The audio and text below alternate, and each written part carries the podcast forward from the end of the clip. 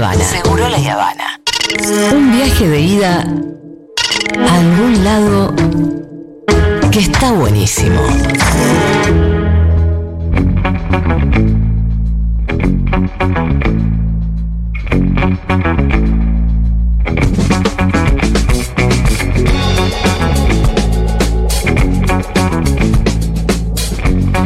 Seguimos haciendo Seguro La Habana desde la terraza de Junta. ¿Cómo la están pasando? ¿Están comiendo rico? Gracias, bravo, aguante foto. Hagan un poquito de ruido para que la gente note, que este- la gente que está escuchando, que hay un montón de gente en la terraza, por favor. Ah, está Ahí va. bien. Bravo, aguante fito, aguante fito. Aguante Fito, digan ahora. Sos boludo, Fito, ¿eh? No, lo decía como para que quede. Aguante Fede Simonetti. ¡Bravo! Bien. Aguante País de Boludos. Muy bien, bienvenido, Fede Simonetti. Hay, hay un sector más efusivo y otro más suave.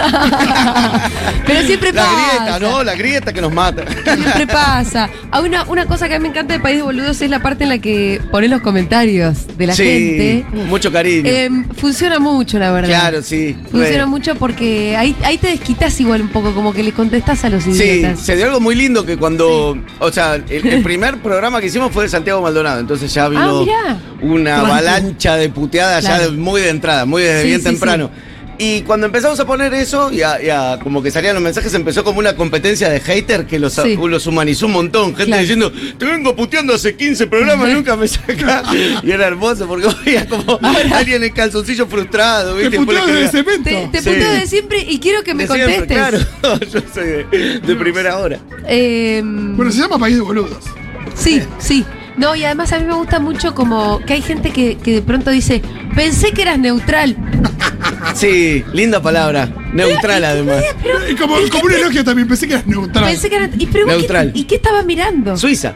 Eh, no, ¿qué estaba mirando? A mí me, a mí me frustra eso. Porque estabas digo, mirando? Tipo, como, como te vas Ah, no. a dormir pensando. Ah, no se entendió nada. No se me, entendió. me pasé de radical. sí. Eh, bueno, gracias. ¿Qué hace Fede? Gracias por estar acá. A ustedes, Te vinimos gracias. para esta sección que Hermoso espacio. por lo general se pone en la mitad del programa, que son las notis. Y que Una acá alegría. escucha- sí. y que Son acá lo que hacemos es, este es el momento en el que escuchamos un, este, un compiladito, audios que son por lo general de esta misma mañana o de ayer o que, o que bueno, fueron eh, resonantes de las últimas horas y luego comentamos las noticias. Así que te invito, Fede. Espectacular. Adelante, Dieguito. Buen día a todos y todas las chicas y chicos de San Martín. Buen día. ¿Cómo les va? Aguante, Messi. Bueno, contento de estar hoy aquí con ustedes. A José Mayans, es el jefe de bloque de senadores del Frente de Todos. Fíjese el título, dice, Madame pide impunidad de Cristina a cambio de paz social. Absolutamente falso. Nunca dije una cosa como eso. Lo que estaba diciendo es que la Corte, no, yo revise este, el pedido de la defensa que está pidiendo garantías de imparcialidad a lo que tiene derecho cualquier ciudadano. Hay un importante periodista de un medio que dice que este, a lo que está diciendo Dice, el, el, el- el- el atentado o el intento de asesinato no le hace inocente a Cristina. ¿Escuchaste esto? Sí, Es claro. Un periodista importantísimo. Sí, muchos, muchos, muchos. Ella es inocente como cualquier ciudadano hasta tanto se demuestre lo contrario. Pero ellos ya este, la, la condenaron y la declararon culpable. Me da muchísima bronca todo lo que pasó, porque soy periodista, porque comunico y porque necesito mi micrófono para contarles todo lo que está pasando en la República Argentina. Nosotros estamos gobernados por delincuentes. Te voy a decir algo. Sé que me van a castigar por esto que voy a decir. Atamos a uno solo en un árbol en Plaza de Mayo y se termina todo este quilombo. Sí, señor. Sí, señor. ¿Se acuerdan de Beliz? Y esto de regularizar las redes sociales, detestan la verdad, detestan la libertad de expresión en este gobierno. A este gobierno le jode mucho la verdad. propio Mauricio Macri lo acorraló ahí en la Patagonia una barra de gremialistas kirchneristas, reventó los vidrios de la camioneta en la que iba. Pudo haberlo herido, pudo haberlo matado. Les molestan los periodistas que dicen lo que piensan. Ahora, no hubo escándalo, nadie, los diarios hicieron eco de lo que había sucedido, pero nada, no pasó más nada. Nadie armó el escándalo que se armó. Fue una gran provocación la que hicieron conmigo. Diez minutos, la cortina musical del programa, aparecía una silla vacía. Lo sentí como violencia psicológica. En América, con masa, no se jode. Fue censura. Vamos a hablar con Miriam Bregman, diputada nacional del PTS en el Frente de Izquierda. Yo me negué a que se hablara de violencia política alrededor del atentado de la vicepresidenta. ¿Qué violencia política? Acá hay concretamente un atentado de tipo bolsonarista, de tipo fascista, con una ideología claramente identificada, con una persona con simbología nazi en su cuerpo. Y después otro elemento que hay que analizar es si esto lo vas a parar con una ley. Yo creo que no, que la situación en la que está el mundo, por qué las derechas se radicalizan, se explica de otras maneras y hay que enfren- enfrentarlo de otra manera. Yo no creo que tenga que ver con un problema discursivo. Ah, Leopoldo Moro, diputado nacional por el Frente de Todos. Quienes vamos a las canchas de fútbol sabemos que cuando una hinchada empieza a entonar cánticos antisemitas, el referí para el partido. Tampoco hay que asombrarse de que existan algunas restricciones. Pero vos estarías eh, de acuerdo con que haya algún tipo de regulación que implique eh, sanciones de curso de dedo, ya sea de dirigentes políticos o de medios de comunicación. No creo que haya que generar nueva legislación, pero sí aplicarla vigente. ¿Y te parece que el radicalismo se diferenció lo suficiente del PRO en las decisiones tomadas en los últimos días respecto de esto? Yo creo que la Unión Cívica Radical tiene la oportunidad de ir dándose cuenta de que el PRO se siente incómodo con la democracia, mientras que el radicalismo nunca se sintió incómodo con la democracia. No ser conspiranoico tampoco puede ser una excusa para ser imbécil. Por algo le pasó a Cristina. Porque gente que quiere salir en la televisión hay un montón, ¿eh? Pero hay que preguntarse por qué Cristina. ¿Y por qué en este contexto? ¿Y por qué en el contexto donde estamos discutiendo tanto hidrocarburos, litio, agroindustria, soja? ¿Qué es lo que el poder real, que ni siquiera son las élites locales, necesita de la Argentina? Todo lo demás no le importa. Litio, minerales raros, soja y hidrocarburos. Hay guerras por gas. Por menos de lo que hay en Vaca Muerta, hay una guerra civil permanente en Ruanda, tenemos un conflicto en Ucrania y invadieron Irak. Entonces, Cristina es la piedra en el zapato de los que quieren terminar de convertir a la Argentina en una colonia. Le gusta hablar en lenguaje inclusivo. Creo que había sido una. Ah, de eso no me gusta nada. ¿Te gusta Claro. hablar en eh, idioma inclusivo, en serio? A ver, hay una explicación del lenguaje inclusivo. Mira, si vos le decís a una persona que es un varón, por ejemplo, vos me ves a mí soy un nene, pero ¿cómo me, pre- ¿cómo me voy a sentir yo? Tal vez no me sienta como varón, por eso así funciona el lenguaje inclusivo. Claro. En vez de vos lo que ves, Que pues, percibe la persona. Exactamente. Personas autistas somos personas que muchas veces somos muy, pero muy literales. Por ejemplo, a veces no entendemos los chistes. Chao, Ian. Eso a todos. Me van a echar del canal. Vas a lograr que me echen del canal. Mira, Ian, hay un señor ahí que me dice así, que me van a cortar la cabeza. Ay, no, no, no, no, no, no lo hagan. No lo no lo No, no, no, por favor. Es un chiste, es un chiste. Ay, pensé, pensé que soy muy literal, perdón.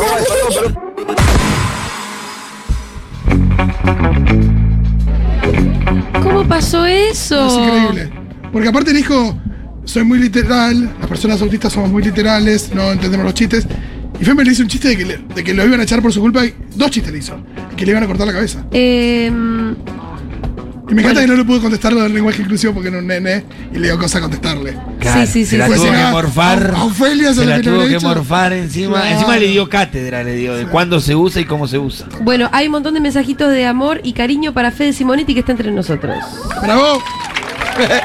Muchas gracias. Em, mira, el único momento que saco Futu es para poner alerta urgente. Bueno, eh, muchas Dice alguien, gracias. por ejemplo. Bueno, che, pero acá estamos no para elogiar a Fede Simonetti, No. sino para conversar con él un poco sobre Gracias. las noticias. Bueno, Fede, lo primero decirte eh, que desafortunado quedó el título de tu video inmediatamente anterior. El de Kill al de Chris. Don Kill Chris, que se llamaba Era- Kill Chris. sí, Qué nosotros. loco, ¿eh? Hablando de literalidad. Sí. Eso lo, lo pensó Urman, que, que es el que dirige el proyecto, que siempre le gusta como hacer referencias de Sí. cine, le gusta mucho el cine. Entonces, claro, la tapa era Chris como Uma Thurman, como badass. Es que venía, viste, de- del, del pedido de condena de Luciani. Sí, Eh, y claro. entonces como venía de eso, viste, como, ah, mirá, la- y de golpe Sí. con el intento de homicidios, dijo como, ah, bueno. Apa, y mucha gente escribió, che, qué desafortunado, ¿y ¿qué querés? Bueno, no, o sea, claro, yo te lo digo ¿qué vamos como, como riéndome, como No, no más vale, mala sí, suerte. sí. No, no, pero... pero Y el título del siguiente video además fue Don't Kill Chris. Sí, sí, ya. Y es una aclaración que. Profundicemos. Sí. Y uno pensaba que no había que hacer. Es una aclaración que no habría que hacer. No, claro, claro. Pero, pero me parecía que como era como eh, también, ¿no? Eh, estaba bueno como destacar la literalidad. Es como matar, puntualmente Sí, matar. O sea, sí. lo que sucedió fue eso, no es que. Porque por ahí, eh, eh, viste, como se deja de lado, como fue un intento de homicidio. Mm. ¿Se entiende? O se empieza a relativizar todo, desde pistolita de agua hasta el otro, hasta no sé qué, hasta Arieto diciendo cualquier cosa, Sí. eh, que era la pistola, o sea, pero no hay. Se desdibuja la idea de alguien intentó que desapareciera físicamente Cristina. Sí, y ni hablar cómo se discute, porque, porque hay varias discusiones, ¿viste? Una, una es la de que no la intentaron matar, que esa me parece que igual es la de la cloaca tipo Arieto y redes sociales. Sí, sí, pero fuerte. más generalizada de lo que pensamos, me parece. Bueno, claro, obvio. Eh, pero porque estuve leyendo a alguna gente que por ahí decía, che, no sé, me subí a dos taxis y los dos tacheros pensaban que en realidad había sido un armado de la propia Cristina. Yo creo que por ahí está más generalizado de lo que pensamos. Y después también está la discusión de si acaso los discursos de odio incidieron en la existencia de un eh, Fernando Zapac Montiel y su grupo de amigos, porque está cada vez más claro, ¿no? Que no, él no estaba solo del todo. Mm. Eh, y decir, bueno, nosotros no tenemos nada que ver. Cuando algunos salimos a decir, che, hay que aflojar un poco Sí. el discurso del odio. ¿Vos cómo la ves? Con eso pienso dos cosas. Primero Sí. que, perdón, voy a sacar el micrófono así no me tengo que agachar. Sácalo, mirá, Em, tengo la mano. Por un lado, que cualquier atentado en general se hace con este tipo de gente. O sea, si operó solo o no, en general el perfil es el mismo. No para. Si no aparece un 007. Digo, desde, Claro, desde no Oswald. aparece el Eh. Exacto, Claro. desde Oswald, desde donde quiera. O sea, no es que, no es que si, si fuera un atentado planificado por alguien poderoso o fueran loquitos, el perfil sería distinto. No Eso es Jason importante. Bourne. Claro, eso es importante porque si no, viste, como, ah, entonces es un loco, no, no hay ningún interés detrás. Eso estaría A mí- sí, está total. bueno como instalarlo. Eh, hay cada vez más sospechas de que no era un loco al que solamente, viste, le, dieron mucha manija de los medios de comunicación. Es que me parece también un poco que por el afán de buscarle tener un diagnóstico rápido, buscar una explicación o por el por ahí por el afán de, de, de- de rápido comunicar algo, uno sale a decir los discursos de odio, los discursos de odio, los discursos de odio y a veces eso tapa un poco que el discurso de odio te genera loquitos, pero gente con necesidad de hacer un atentado político no necesariamente tiene que tener este caldo, ¿se entiende? O sea, como entonces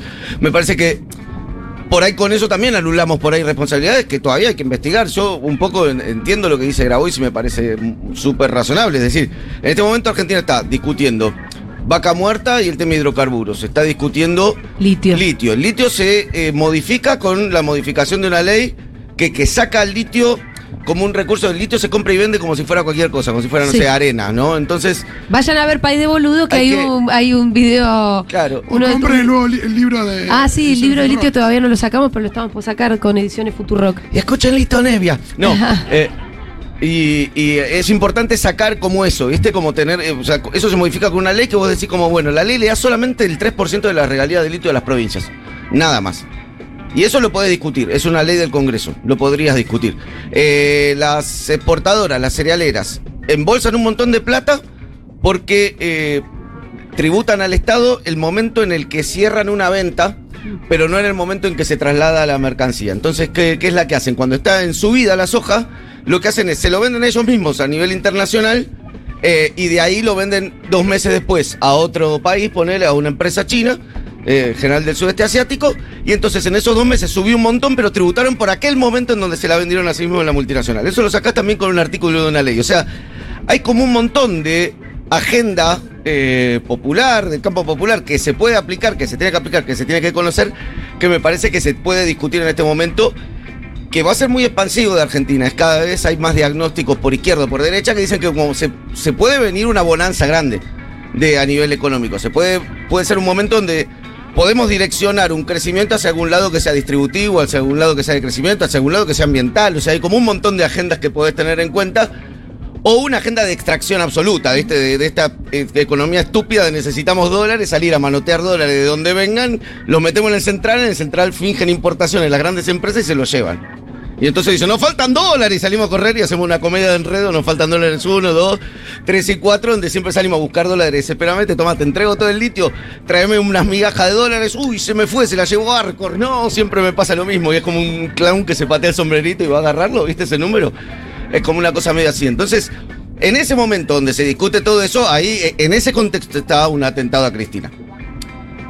Me parece que cerrarlo en, ay, somos un poco todos, o, o- o son ustedes por los discursos de odio, es salir rápido a hacer conjeturas, eh, cuando en realidad por ahí es un momento donde, bueno, hay que repudiar, hay que investigar mucho, hay que tener como más prudencia en eso.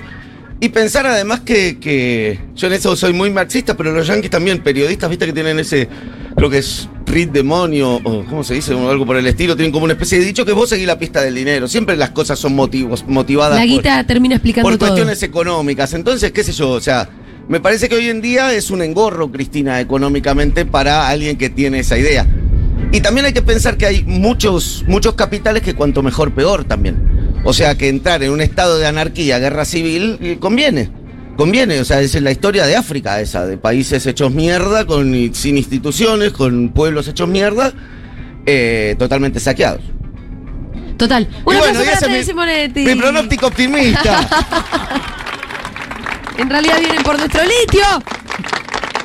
Litio negra. Eh, sí, la verdad es que eh, mi primera impresión fue que había un nada, viste, un loco al que le habían dado muchísima, muchísima manija, lo cual también es parte del diagnóstico. Sí, Eh, obvio. y por lo menos, viste que las hay algunos datos que empiezan a surgir en la investigación que igual viene medio floja. Bastante- floja bastante porque desprolija. bastante desprolija porque se borraron los datos del teléfono del chabón. Bueno, Y ahí raro. parece, es raro, ¿no? Porque de verdad pueden ser tan torpes de la policía que se le borran el los- traslado del teléfono. ¿no? Y yo le, le preguntaba a los periodistas que saben de policiales si era común que se borren los datos del teléfono de la gente cuando se secuestra un teléfono y hay que ver que había. No es nada común, ¿eh? Pasa como una vez cada cien mil veces. Claro. Había dos explicaciones que estaban dando algunos Sí. técnicos que decían que hay una como un virus que cuando vos eh, errás varias veces la clave se resetaría de, de- de- de- de fábrica y hay otro que dice si no lo resetearon en el camino. O lo resetearon en el camino. otra no, otra remoto explicación nadie O en dio. remoto. Bueno, qué sé yo. Lo que sí pasa a veces es que no pueden acceder a los datos. Eso, eh, el iPad de Natasha Hyde creo que todavía no entraron. Ah, ¿no? Ese, sí. No. ¿Cómo sabes del No, y- iPad? y- No, no, Hace porque, poco porque salió, yo también lo hace leí, no sé salió y, y no, y es un tema que sí, ¿sabes lo que es el iPad de Natasha Hyde? Y sí. Digo, ella, si alguien que tenía data era ella y. Preguntale a Fito. Total. Y Fito sabe. O a Fede. Eh, pero sí, bueno, ¿y, y qué. ¿Cómo viste la reacción de la política? Eh, Tema político, ¿no? Y por ahí también de la sociedad. Bueno, hay, hay, hay- Creo que, que hubo como dos er- errores. O sea, no, no me gustaría pensar en dos bandos, digamos, ¿no? Pero porque, porque hubo, hay más en, dentro de Juntos por el Cambio. Hay más todo. bandos que dos. Me parece que, Por es, eso, que em, es un poco ingenuo pensar sí. que solo dos, porque. No, claro, claro. y perezoso. Por eso, yo, yo creo que hubo una, una reacción un poco apresurada del gobierno en, en el, en el tema de, eh, de, de buscar una especie de acuerdo que no era tan acuerdo, pero me parece que como tenés que tener más pie de plomo, ¿viste? Si vos realmente buscas un acuerdo como tranca, bancátela, como sentate, hacela como más, menos como... Vos impor- hablás por la sesión del sábado, por por ejemplo. la sesión del sábado, por, por ahí la, decretar el feriado, porque por ahí estaba bien o no, pero son medidas como que, viste, como que yo creo que se pueden consensuar más en el sentido de que tienen que tener volumen, porque si las haces solo no sirve tanto, viste, a mí me dio un poco la sensación en la marcha que éramos lo que vamos el 24 de marzo a la marcha, más o menos, digamos, o sea, y, y eso Un poco me... sí. Y, y eso me dio como un poco de frustración, de decir por ahí a vivir cuando era muy chico, por ahí las marchas con, del 87, de cuando fue el levantamiento cara pintada, que eran un poco más plurales. Está bien que en ese momento era, era el peronismo oposición, ¿no? Y, y era otro radicalismo y no este. Eso por un lado. Y por otro lado, creo que, que Juntos por el Cambio está metido en una interna en la que hablando mal y pronto y de una forma patriarcal, garpa más ser más poronga, ¿no? Entonces, eh, con esa agenda lo van corriendo, o sea, ley corrió como discursivamente muy a la derecha todo. Eso se re- retroalimentó por redes sociales. Hay como un montón de gente con rastrillos y antorchas ya en ese lugar, ¿viste? En ese sector. Entonces, la reta con su discurso de eficiencia, moderación, la transformación y todo, no le alcanza y se empieza a quedar sin nafta, ¿no? Y entonces, y está Bullrich prendía fuego, incendiando todo. Y entonces, ante una situación como esta, acordar con el gobierno también es ser un blando, también, ¿se entiende? Entonces lo, lo ponen eso. En eso la tiene como más clara el radicalismo, que tiene otra historia y otra trayectoria. Otra institucionalidad. Y otra institucionalidad que de entrada dijo, sí, tranqui, adherimos, todo, ¿viste? No, no estaban tanto en la duda y de hecho tiraron un par de palos. En cambio, estos tienen que ser, tienen que garpar a un electorado que quiere más derecha. Eso es lo que me parece que le pasa a la reta. Por eso todo el tiempo hace, de- hace, eh, él no puede, no, me parece que como la reta es una persona sin, sin narrativa, sin, sin, sin profundidad, sin discurso, Se ve que no tiene mucha personalidad también porque... eh, está como, es, es como, viste, mira encuestas y decide todo el tiempo en torno a eso. Eh, toma todo el tiempo reacciones demagógicas, eso de prohibir el inclusivo en las escuelas, eso de decir vamos a recuperar el día de clase. Es una boludez. Todo es una gran boludez y, y hasta la gente de derecha sabe que es una boludez. Entonces él le quiere llegar al electorado más de derecha haciendo medidas demagógicas de derecha. Y ahí Bullrich lo mata, lo va a matar en la interna, lo va, pero lo va a asesinar, se lo va a llevar puesto, porque me parece que está como muy en ese discurso de pedir sangre. Entonces veo que la reacción política tuvo que ver con eso, 100%, digamos, con, con ese nivel de agresividad. Bueno, el otro día hablábamos con Gaby Suet que él, eh, antes intentado. ¿Cuál, cuál fue lo que la- el valla- lo del vallado? Que Gaby decía que... Tuvimos se- 10 días muy tranquilos. Oh, Sí, re tranqui estamos. Eh, él decía, bueno, que en realidad se entendía mucho cuál era, cuál, por qué la reacción de la reta.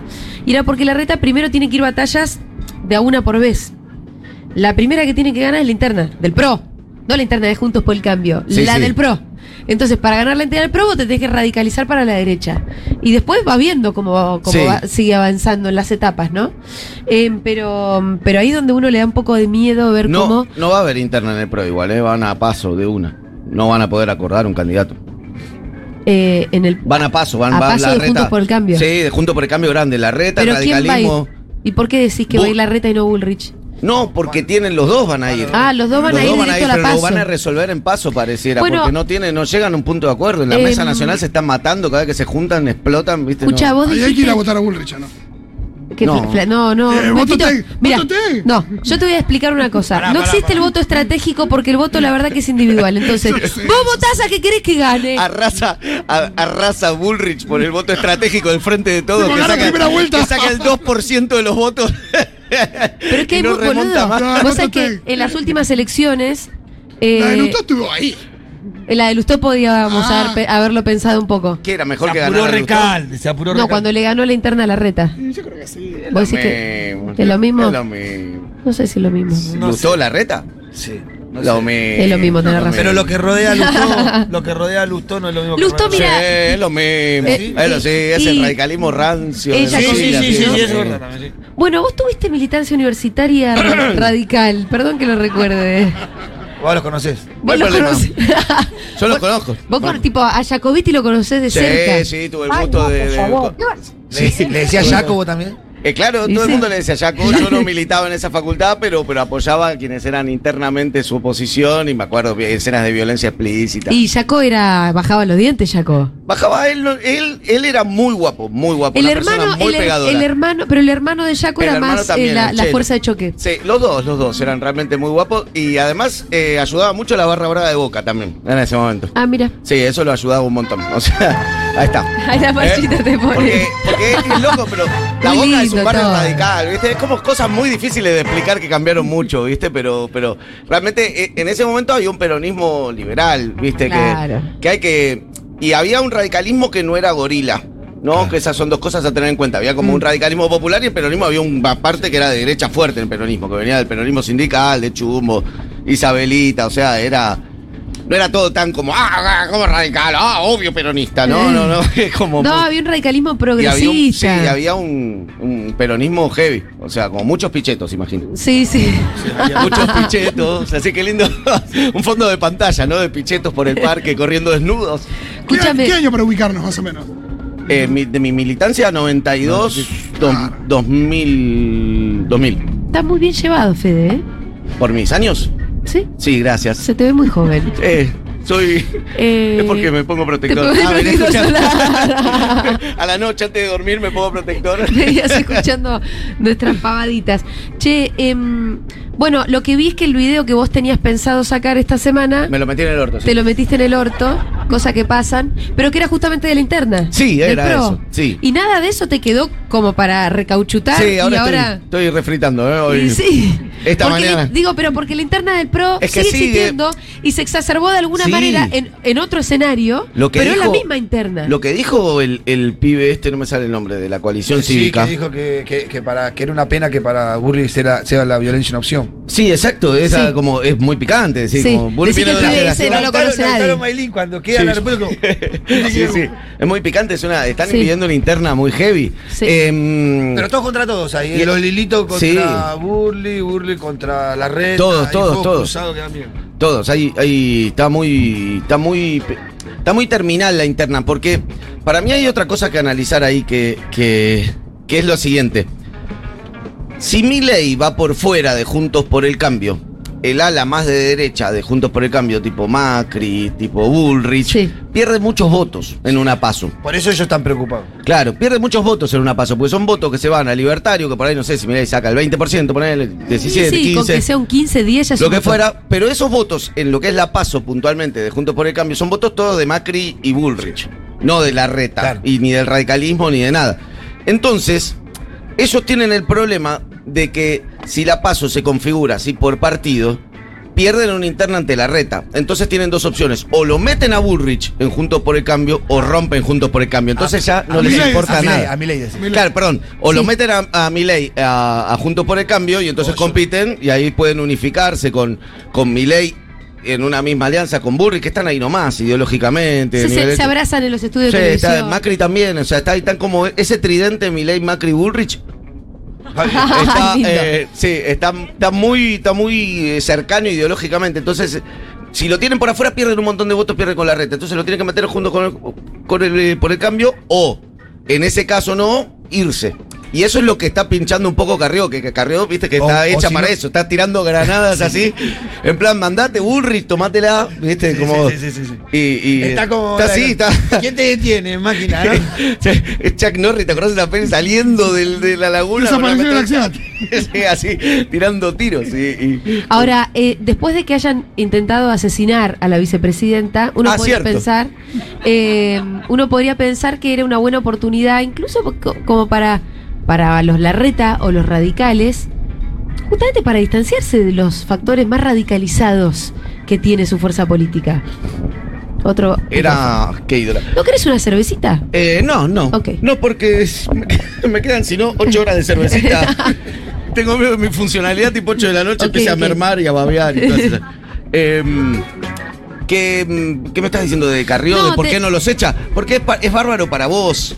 Pero es un buen momento para distanciarse, decís vos, pero.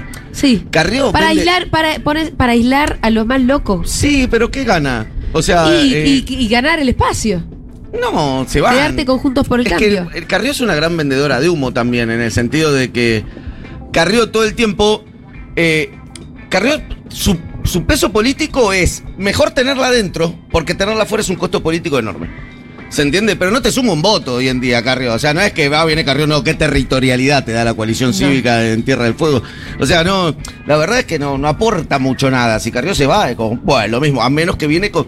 Es como el, el ISO 9000, como un sello de calidad, ¿viste? Un sello de acá está la moral, ¿viste? Que te ponen Carrió y la baña. que tienen como dos, creo que así dice eso. Como- eres, eh, hizo 7000. Sí, dicen un poco shh, así, Ocaño, sale una, o sea, pero, pero Carrió es ah, bien, Carrió es gente honesta. No, entonces el problema es que tenerla afuera es más costoso que tenerla adentro. Entonces ella sabe, eso va a tirar bomba hasta que le. Es extorsivo el procedimiento. Es Por extorsivo. eso se entiende con Macri. Exacto. Fede Simonetti, un aplauso para él. Gracias a ustedes. Gracias por la invitación. Bueno, eh, comete algo, si no. Tranqui, sí, estoy muy bien. Vamos a una tanda, gracias por estar acá. Vean País de Boludos, aporten también. Es súper importante eh, estos medios de comunicación que hacemos como autogestivos, contrahegemónicos hacemos lo que podemos, pero me parece que son Sí. re necesarios y que son de lo más valiosos y cada vez más vistos. Así que sigamos meti- metiéndole. Un aplauso. Gracias, Fede. Gracias a vos. A ustedes.